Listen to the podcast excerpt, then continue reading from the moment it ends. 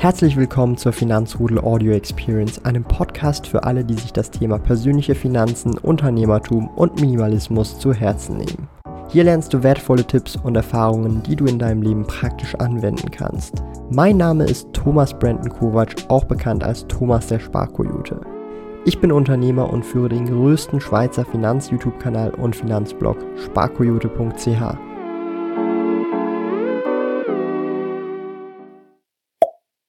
fühlst halt, du machst ja immer stetig, du, das ist das Leben lang ein stetiges Investieren, muss man mhm. einfach das so angehen und nicht ans Verkaufen denken, sondern einfach zusparen, immer mhm. was Neues dazu oder aufstocken und langfristig denken und nicht jeden Tag auf die Nachrichten gucken. Vielleicht am besten wäre es, wenn man nur alle zehn Jahre ins Depot schauen würde. Eine neue Episode des Thomas Kovac Podcasts. Wir haben heute Tim Schäfer am Start. Er ist ein sehr bekannter Finanzblogger und bereits schon finanziell frei. Ich kenne den lieben Tim schon sehr, sehr, sehr, sehr lange und möchte gar nicht so viel darüber reden, sondern stell dich doch mal kurz vor, Tim, für die Leute, die dich vielleicht erst neu kennenlernen und was du so alles machst und warum du in Zürich bist. Ähm, ja, also ich bin Influencer und Journalist, Finanzjournalist ähm, und lebe in New York schon 16, 17 Jahre. Ähm, hat mich immer fasziniert ähm, und bleib auch dort äh, nach Möglichkeit, so lange wie es geht vorerst. Und äh, ich bin hier beim äh, Börsentag, äh, Züricher Börsentag, zusammen mit der BX Swiss, die machen ja so einen Blogger-Lounge, da bist du ja auch dabei, ja. schon viel länger als ich. Ich bin jetzt das erste Mal hier und freue mich drauf. Du bist aber auch sonst äh, viel am Reisen. Du warst ja auch vor einem Monat in Zürich, da haben wir uns auch getroffen, da haben wir beim Community-Treffen in Zürich richtig viel Spaß gehabt. Ähm, erzähl doch so ein bisschen auch, äh, wie gerade so dein Alltag ausschaut, weil ich denke, das ist auch für viele Leute, die sich mit dem Thema Finanzen auch beschäftigen, auch das Thema finanzielle Freiheit. Was mache ich da? du bist jetzt aktuell, wie ich das auch immer wieder so mitbekomme, in Stories und Co. viel am Reisen, Erleben, Klettern und auch sonst überall irgendwie auf der Welt unterwegs. Ja, genau. Also ich ähm, bin halt noch Freelancer, habe das aber auch ein bisschen zurückgefahren, den, den Journalismus. Mhm. Und mache jetzt ein bisschen auch ein paar mehr Videos auf YouTube und so. Ähm, und manchmal reise ich halt auch mal gerne und schaue mir die Welt an. Irgendwann geht es nach Rio de Janeiro, mhm. äh, nächstes Jahr. Und also zum Teil ist es mir auch egal, ob das jetzt ein Dollar mehr kostet oder weniger, weil wenn der Schneeball mal rollt, das ist unvorstellbar, wie, wie gewaltig das dann wird. Ähm, und das, das kannst, kannst du im Grunde gar nicht mehr ausgeben irgendwann. Das verstehen viele Leute auch nicht, die, äh, die Gewalt später. Äh, wenn, du fängst klein an und dann drehst du jeden Euro um und so. Und wenn das mal aber dann so Richtung die Million geht und so, dann ist es so gewaltig, was da aus passivem Einkommen einfach mhm. so dazukommt.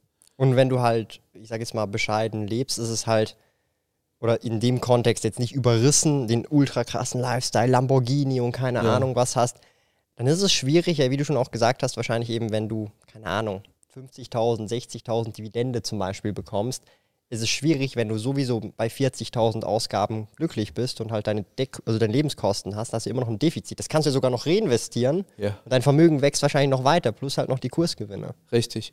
Du, du darfst halt einen Fehler nicht machen. Ich mhm. habe jetzt auch kein Auto, ich mhm. trage immer noch Secondhand-Kleidung manchmal und mache so an Tauschbörsen mit bei uns im Haus, wenn die Leute irgendein Möbel nicht brauchen und so schaue ich mir auch immer noch mhm. an. Ich bin immer noch total sparsam. Aber beim Reisen und so ist es total okay für mich. Und, ähm, aber was man nicht machen darf, ist eins, man darf die Gans, die goldene Eierleg nicht mhm. schlachten. Mhm. Wenn du dir so ein Depot aufbaust, dann darfst du das halt nicht irgendwie ausgeben. Das ist das, also das, das darf also man von, einfach nicht machen. Aber also so, also Aktien nicht verkaufen meinst, aber ja. von Dividenden Richtig, kann man ja kann, schon, die kann man ja schon ausgeben. das Miete, könnte man, Essen, ja. Trinken, Richtig. wenn man mal eine gewisse Größe hat, oder? Ja, genau. Aber du kannst nicht einfach so ans Depot gehen, dann ständig und sagen, oh, ich brauche eine größere Wohnung, ein tolles Auto, ein Zweitwagen und ein schönes Ferienhaus. Und wenn du das dann schlachtest, dann ist es halt weg.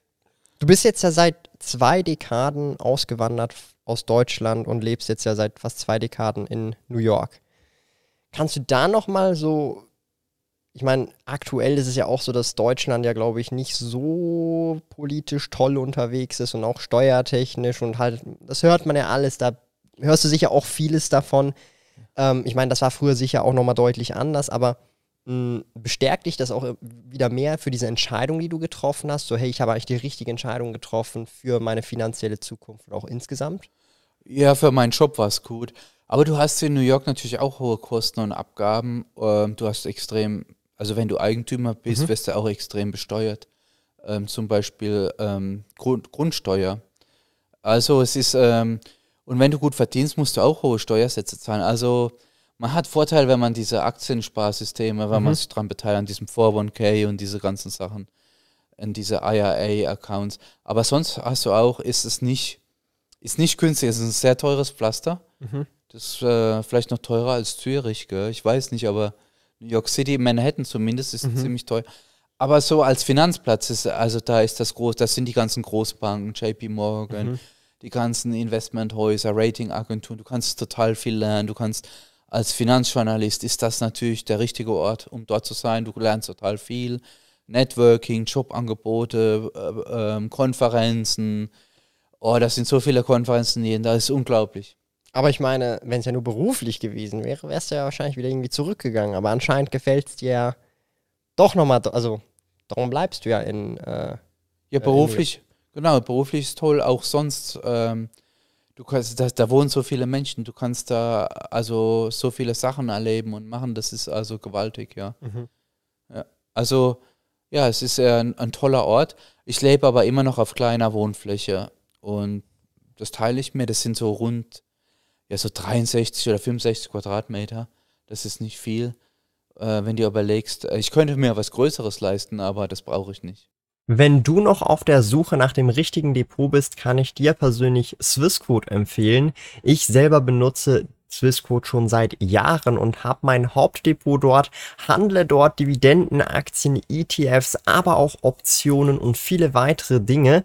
Ihr könnt den Gutscheincode mkt-sparkoyote verwenden oder einfach sparkoyote.ch slash swissquote besuchen, um euch ein Depot zu öffnen und 100 Franken Trading Credit zu erhalten, wenn ihr 1000 Franken einzahlt. Aber man muss bedenken, also ich meine, ich weiß das, weil ich ja auch deinen Content, die Videos verfolge, den äh, Blog auch lese. Die Wohnung ist ja abbezahlt, oder? Wenn ich das richtig verstanden ja, genau. habe. Die hast du vor einem oder zwei Jahren, glaube ich, äh, abbezahlt, oder? Ja, so ganz grob, ja. ja. Ähm, die ist abbezahlt. Aber du hast, was ich angesprochen habe, Grundsteuer, das geht richtig ins Geld. Also das können so 10.000 Dollar sein pro Jahr, die du jetzt abdrücken musst. Ist ja aber immer noch weniger, als wenn du in derselben Wohnung zur Miete wohnen würdest, oder? Du sparst schon ein bisschen Geld, ja.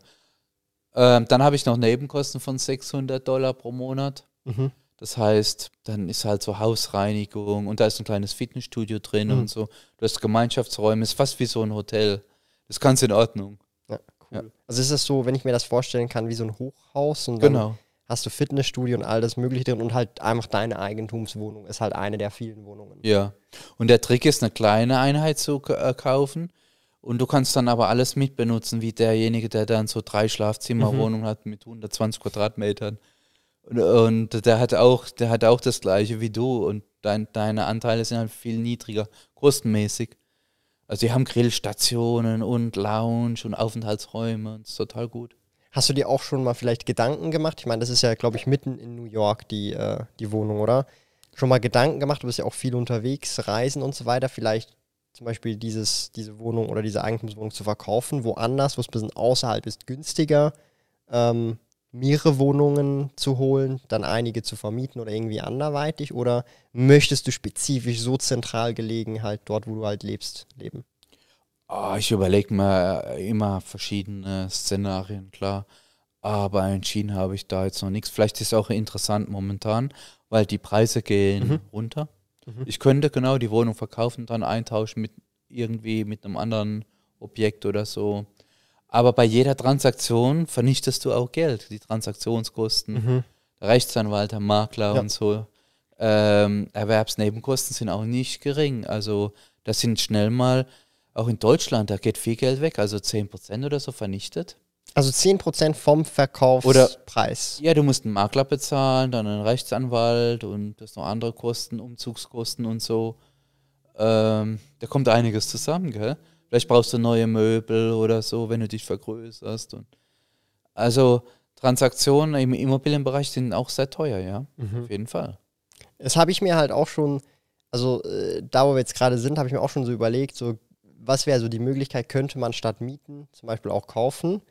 Aber das Problem, was ich immer jetzt beim Kaufen bisher gesehen habe, du brauchst halt schon echt mega viel Geld upfront. Also vor allem in der Schweiz, ich weiß nicht, wie das in den USA ist, aber in der Schweiz musst du mindestens 20 Prozent anzahlen, gesetzlich. Meistens sogar mehr, damit es tragbar äh, äh bleibt. Und dann bist du halt schnell mal bei 30, 35 Prozent, also ein Drittel des Wertes. Also wenn die Immobilie eine Million kostet, musst du jetzt einmal 350.000 ready haben und das überhaupt erst hinterlegen, damit du dann die restlichen 650.000 ja. als Hypothek überhaupt bekommst. Und ja. das ist halt dann schon auch sehr heftig, egal in welcher Situation man halt ja. ist. War das bei dir ähnlich, wo du das am Anfang gemacht hast mit deiner Eigentumswohnung oder ist es äh, in, in, den USA ein bisschen anders, was die Finanzierung angeht? Ja, du kannst äh, im Grunde kannst du ein bisschen aggressiver sein, so 90 Prozent. Sogar. So. Aber du musst dann so eine Zusatzversicherung abschließen, so eine Ausfallversicherung, das will die Bank. Mhm die sichert sich da natürlich ab, weil das Risiko geht äh, dann entsprechend hoch. Je niedriger das Eigenkapital ist, auch mhm. logisch. Mhm. Ja. Du willst jemanden haben, der so 20 Prozent hat, dann brauchst du diese Zusatzversicherung nicht, sparst du dir viel Geld jeden Monat extra. Achso, und bei den Nebenkosten, was die Amis noch machen, gerade so in New York, in den Großstädten, Metropolen, die machen so House-Staging. Das muss alles gut aussehen, da kommt dann noch einer, guckt sich die Möbel an mhm. und das muss tiptop sein. Und dann manchmal stellen die dann neue Möbel rein, die sind nur so geliehen, da kommt so ein Truck und so. Und da zahlst du noch Tausende extra. Dass es einfach gut ausschaut für die Ja, genau, Käufer. so fake-mäßig. Das sind auch gar keine, also richtige nutzbare Möbel, die sind einfach so fake hingestellt und ja, ist der Wahnsinn. Also da wird viel halt so ähm, schaumäßig gemacht, mhm. gell. Es muss gut gestrichen sein. Die gucken sogar in den Kleiderschrank, dass alles die gleichen Kleiderbügel, alles schön aufgereiht ist und ja, ja du, ich meine, wenn es irgendwie den, den Verkaufspreis um 5% nach oben pusht, weil man einfach denkt, boah, das sieht ja super schön aus, dann kann sich ja das dann trotzdem lohnen. Bei, keine Ahnung, einer Million sind das auch wieder 50.000 äh, mehr, die reinkommen und das ja. lohnt sich ja dann vielleicht, wenn man nur fürs Mieten und alles drum und dran 5.000 ausgibt oder irgend sowas, ja? ja.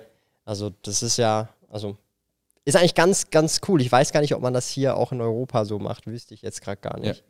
Und ähm, persönliche Sachen müssen entfernt werden. Du, du bist auch nicht involviert als Besitzer in den Verkaufsprozess. Echt? Ja, der Interessent darf dich nicht sehen. Das macht nur der Makler. Und alle persönlichen Sachen müssen komplett, also wenn da ein Foto hängt oder irgendwas oder das muss alles weg.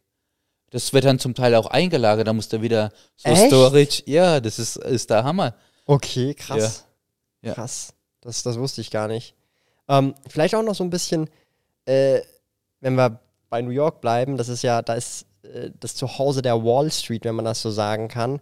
Und ich meine, an der Börse aktuell ist es ja, ich meine, du bist ja da auch sicher bestens informiert. Es ist so ein bisschen, niemand weiß gerade, wo es so ein bisschen hingeht. Es ist so auf, ab, auf, ab, so ein seitwärts bewegender Markt. Teilweise gewisse Aktien wie Disney, die wirklich komplett runtergeprügelt werden, aber auch andere Aktien wie Nvidia, die haben seit den letzten zwölf Monaten einen riesigen Run hinter sich gehabt.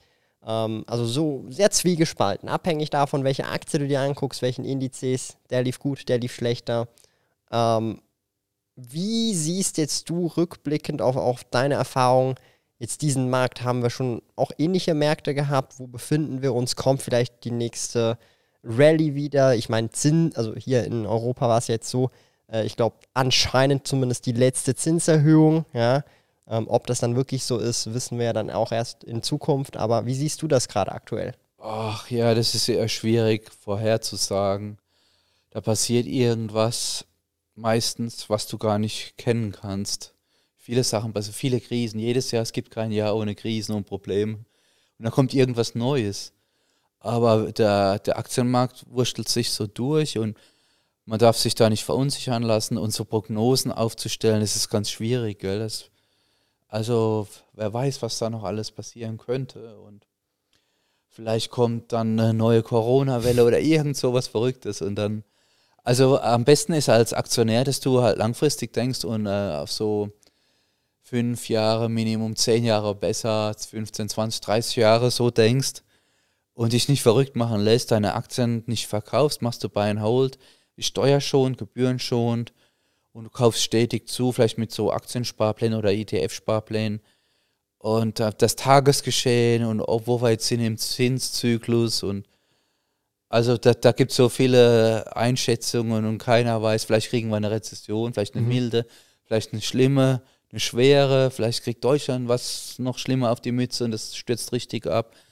Äh, wir haben schon Probleme, viele Probleme. Die Inflation war ein Problem, der Krieg in der Ukraine und viel Unsicherheit und Sorgen um Arbeitsplätze und also die Firmen bauen Kosten ab und es wird gespart und Bilanzen werden saniert jetzt und die Banken passen auf, wem sie Geld ähm, ähm, borgen und so.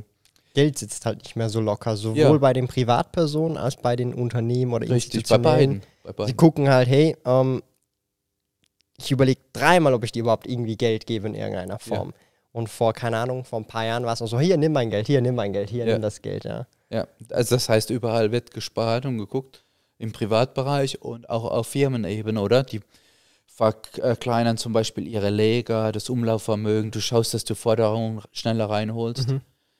Ähm, du guckst, ähm, ja, die Firmen senken ihre Kredite, ihre Schulden, fahren sie zurück. Zum Beispiel die Wohnungsvermieter, die großen Fronovia, mhm. haben Dividenden zum Teil gekürzt oder komplett gestrichen, wenn du dir die alle anguckst.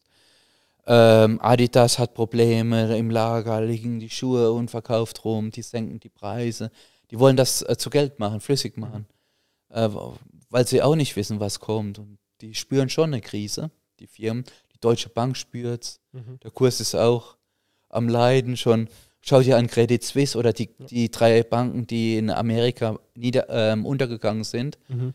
Ähm, Signature Bank und so mit, mit dem äh, Kryptowährungen. Also FTX auch, glaube ich. Ja, S SVB, ähm, Silicon Valley Bank ja. und äh, ja, ist der Wahnsinn. Also daher lässt ihn schon viel am Leiden.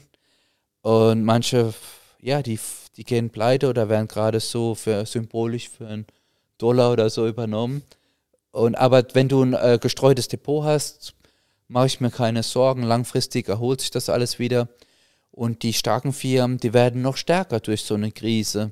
Und dann kommt auch wieder der nächste Aufschwung mhm. und dann brummt auch alles wieder und dann geht der Kurs noch höher, weil viele nutzen das auch aus. Die machen dann Aktienrückkäufe, ähm, wenn sie ähm, Chancen sehen, sowas wie Berkshire kauft noch mehr Aktien zurück, wenn der Kurs zurückkommt.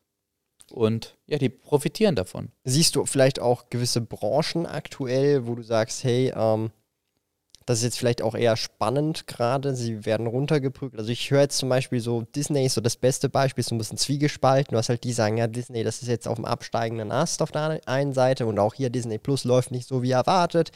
Und andere wiederum sehen, okay, hey, Disney, das ist ein Qualitätsunternehmen langfristig gesehen, die werden wieder die Kurve kriegen oder das ist zumindest die Prämisse für die anderen Investoren. Und das sind wie zwei Lager. Also, hey, das ist ein guter Einstiegszeitpunkt oder hey, nee, das ist jetzt äh, vom sinkenden Boot jetzt noch abspringen. Ja? Das hast du ja. so beide Sichten. Ähm, Disney ist ein gutes Beispiel, aber hast vielleicht auch noch andere Unternehmen oder, oder Branchen, wo du jetzt gerade siehst, hey, da könnte sich einfach ein Blick wert sein, so ein bisschen mehr recherchieren und äh, Due Diligence machen und Eigenrecherche da reinstecken? Ja, Disney ist äh, ein gutes Beispiel, ist schwer zu sagen, weil die, äh, das Kabelfernsehen ist so ein Auslaufmodell. Mhm. Das sind mehr so Senioren, die das schauen, mit mhm. diesen ganzen Werbeunterbrechungen und jüngere Leute machen gerne Streaming, Netflix, YouTube mhm. und was weiß ich, TikTok und so. Oder sind in den sozialen Medien auf Facebook und so, Instagram. Ähm, da leiden die drunter und die müssen sich neu aufstellen, auch neu erfinden. Das ist bei vielen Firmen so, genau. Wo, wo ähm, aber wenn du schaust, wenn so ein Kurs eingebaut ist, die Banken, zum Beispiel die Großbanken in Amerika, zum Beispiel, was ich noch habe, äh, Bank of America hat ziemlich gelitten. Aber die haben noch Probleme. Also die müssen Kredite abschreiben. Ähm, die, irgendwie die Kunden haben Probleme, dann irgendwie ihr Konto auszugleichen und so, keine Ahnung. Also äh, schwierig zu sagen, aber die werden sich auch wieder erholen und in der nächsten Boomphase, dann ähm, wird es auch wieder besser laufen. Der Gewinn wird nach oben gehen. Die stehen jetzt unter Buchwert, mhm. die Banken. Also einige und auch die äh, Immobilienkonzerne, was ich angesprochen habe, die großen Vermietungskonzerne, weil wir haben eine Wohnungsknappheit. Mhm. Wie viele Flüchtlinge sind allein gekommen aus der Ukraine? Eine Million nach Deutschland oder so. Ähm, Wohnungen werden gebaut, die werden ja nicht verschwinden. Du musst ja ein Dach über dem Kopf haben. Die sanieren alle ihre Bilanzen und äh, ich glaube, die stehen alle wieder ordentlich da. die stellen ihre Dividenden ein und, und dann gibt es in ein paar Jahren wieder einen, einen mhm. Aufschwung. Mhm. Einer der besten Cashback-Kreditkarten in der Schweiz ist die Coop Supercard-Kreditkarte.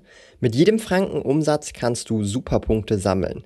Als Coop-Kind natürlich absolutes Muss. Sichere dir 1337 Superpunkte für deine nächste Einkäufe in Coop. Besuche dafür sparkoyote.ch Coop und verwende dabei den Gutscheincode SPARKOYOTE. Gilt nur für in der Schweiz wohnhafte Personen.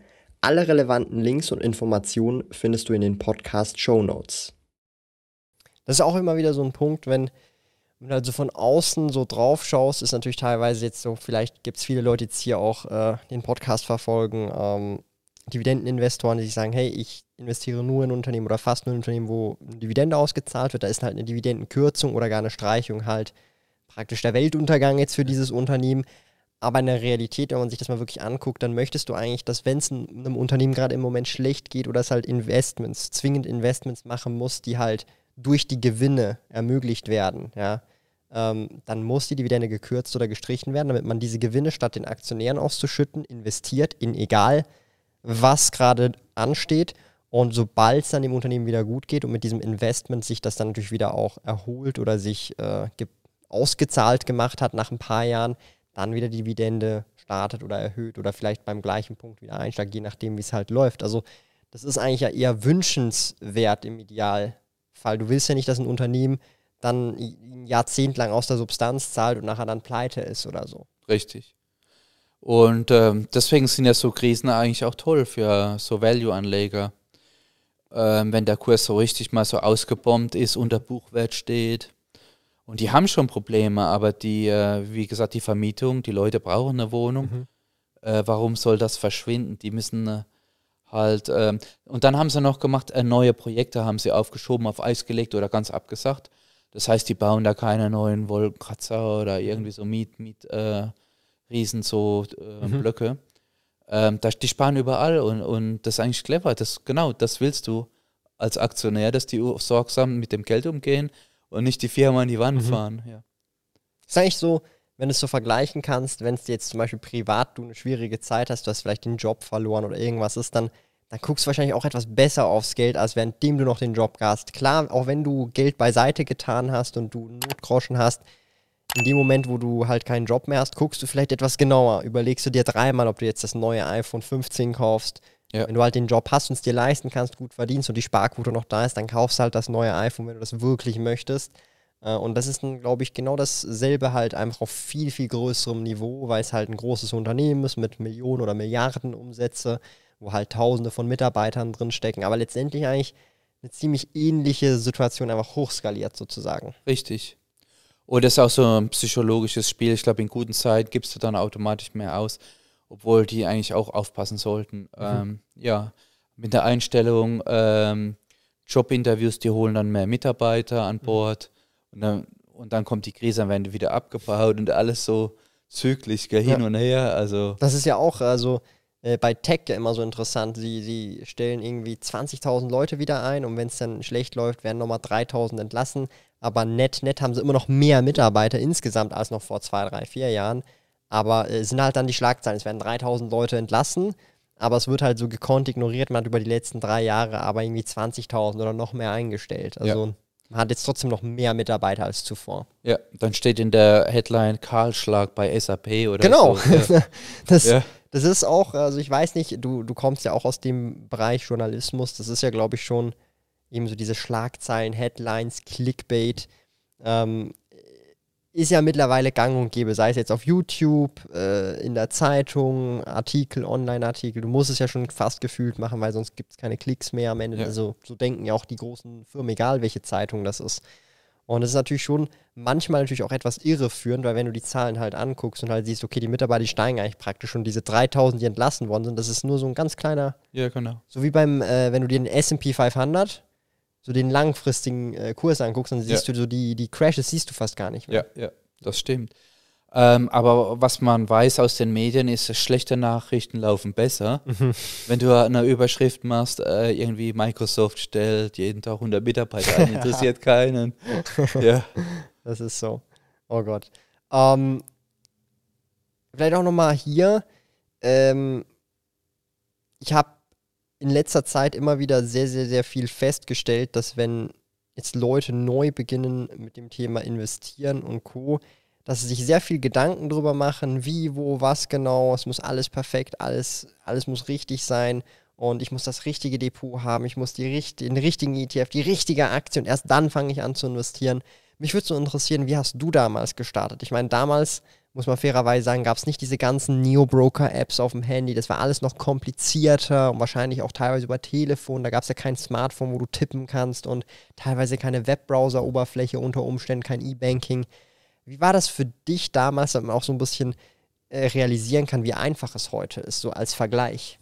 Ja, mit Fax. Das habe ich dann ein Fax ausgefüllt und hingeschickt zur Bank. Und also was stand auf dem Fax? Ja, Stücke, Stückzahlen füllst du aus halt. So handschriftlich? Ja, handschriftlich. So, ich kaufe, also, also Ja, da steht, ja, Order, ich erteile eine Order, dann ist so eine Leerspalte, dann musst du es ausfüllen, Adidas, und dann schreibst du hin, zu dem Kurs, Limitpreis ja, auch rein. Vielleicht genau, ja. Und dann schickst du es und am nächsten Tag wird es dann ausgeführt oder je nachdem. Und dann bekommst du ein Fax zurück, so hey, die Order wurde. Ah, du kriegst dann irgendwann, glaube ich, einen Brief nach Hause geschickt, da steht dann drin, ihre Order, Order ist ausgeführt worden, ein paar Tage später vielleicht, ja. Du weißt es gar nicht. das ist schon der Hammer. Nee, aber das, das was du angesprochen hast, ja. ich kann mir das gar nicht vorstellen. Das ist ja, boah, krass. Das heißt so, ich mache die Limit Order und ich weiß nicht mal, ob sie jetzt ausgeführt worden yeah. ist oder nicht. Wenn sie good till day nur für heute ist, dann weiß ich, wenn kein Brief kommt nach einer Woche, denke ich mir, ah, es wurde gar nichts gekauft oder vielleicht oder. Okay. Ja, genau. Du fragst vielleicht nach, rufst an und so. Krass. Aber das, das Problem mit diesem äh, perfekt muss alles sein, ist auch äh, hinderlich. Mhm. Perfekt wird man es eh nie haben. Man wird mhm. immer eine Aktie haben, die kaufst du oder ein ETF und dann rutscht du erstmal ins Minus. Mhm. Denkst du, verflixt, das ist einfach so. Das passiert im Grunde mhm. jedem.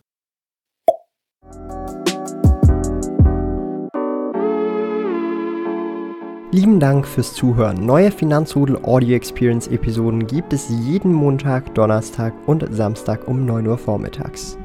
Trete außerdem dem exklusiven Finanzrudel Community Club bei finanzrudel.ch/club und tausche dich mit tausenden Gleichgesinnten im Finanzrudel aus. Mehr über mich und meine Reise erfährst du auf meinem Blog www.sparkoyote.ch. Interessiert dich, an welchen Projekten ich aktuell arbeite, dann findest du mich auf Instagram at sparkoyote.